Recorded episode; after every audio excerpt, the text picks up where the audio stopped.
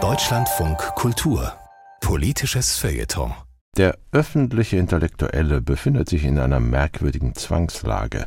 Einerseits erwartet man Reflexionen von ihm, andererseits schnelle Einordnungen, Analysen, Urteile. Doch geht beides zugleich überhaupt? Der Kulturwissenschaftler Daniel Hornuff, auch er ein öffentlicher Intellektueller, über Positionierungseifer und Debattenatemlosigkeit. Dieser Tag gefällt es schwer, nicht doch noch zum Kulturkritiker zu werden. Zu einem Menschen also, der zumindest Teile seiner Gegenwart als Schwundstufe eines idealisierten, früheren Zustands wertet und der die Wiederkehr dieses Zustands ersehnt. Mir persönlich fällt die Abwehr kulturkritischer Reflexe besonders schwer, wenn ich einen Blick auf den Zustand unserer sogenannten Debattenkultur werfe. Denn spätestens seit dem terroristischen Massaker an Jüdinnen und Juden vom 7. Oktober scheint eine Diskussionsform zu dominieren, die diesen Begriff nicht mehr verdient. An die Stelle des sich Auseinandersetzens trat der Imperativ der Atemlosigkeit. Noch bevor man zum Nachdenken kam, sollte man schon Stellung bezogen haben. Vor allem in den sozialen Medien kam es zu teils grotesken Dynamiken. Wer sich nicht, wie auch immer, zum Überfall auf Israel einließ, wurde unter den Verdacht des Hamas-Sympathisantentums gesetzt. Das sich Besinnen wurde von einem Bekenntnisdruck überrollt, dem es völlig egal zu sein schien, mit welcher gedanklichen Substanz schnelle Bekenntnisse geformt werden. Die Folgen dieses Positionierungseifers besorgen mich.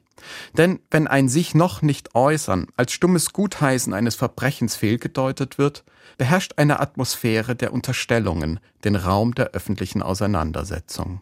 Es könnte doch Menschen gegeben haben, die angesichts des Grauens sich schlicht nicht anmaßen wollten, das zunächst bruchstückhaft übermittelte Geschehen in Worte zu fassen. Ja, manche von ihnen dürften durchaus den Impuls zum schnellen Bekenntnis verspürt haben, den Wunsch, ein möglichst starkes Zeichen der Anteilnahme zu senden.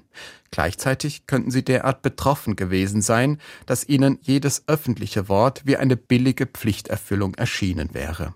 Womöglich entschieden sie sich deshalb gegen eine rasche Einlassung, und zwar aus Respekt gegenüber den Opfern spürend, dass ein substanzloses Bekenntnis mindestens unangemessen gegenüber dem entstandenen Leid ausgefallen wäre. Wie aber ist eine solche Angemessenheit herbeizuführen? Aus meiner Sicht braucht es dafür notwendig Zeit. Zeit, die der Bekenntniseifer nicht zulässt. Zeit ist jedoch die Voraussetzung zur Entfaltung einer besonnenen Reflexion.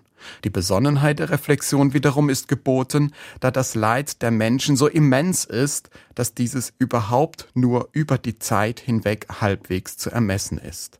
Indem Zeit zur Reflexion eingeschränkt wird, schwindet die Möglichkeit zum Erfassen und damit die Grundbedingung, die Opfer angemessen würdigen zu können.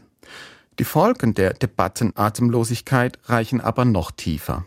Hat sich Bekenntniseifer erst einmal als öffentliche Diskursroutine durchgesetzt, richten sich gesellschaftliche Debatten an den lauten Stimmen aus und an jenen, die sich am schnellsten zu Wort melden.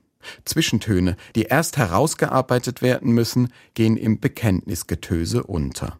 Kontextualisierungsbemühungen werden moralisch qualifiziert, indem man Kontextualisierungen pauschal als Relativierungen fehldeutet.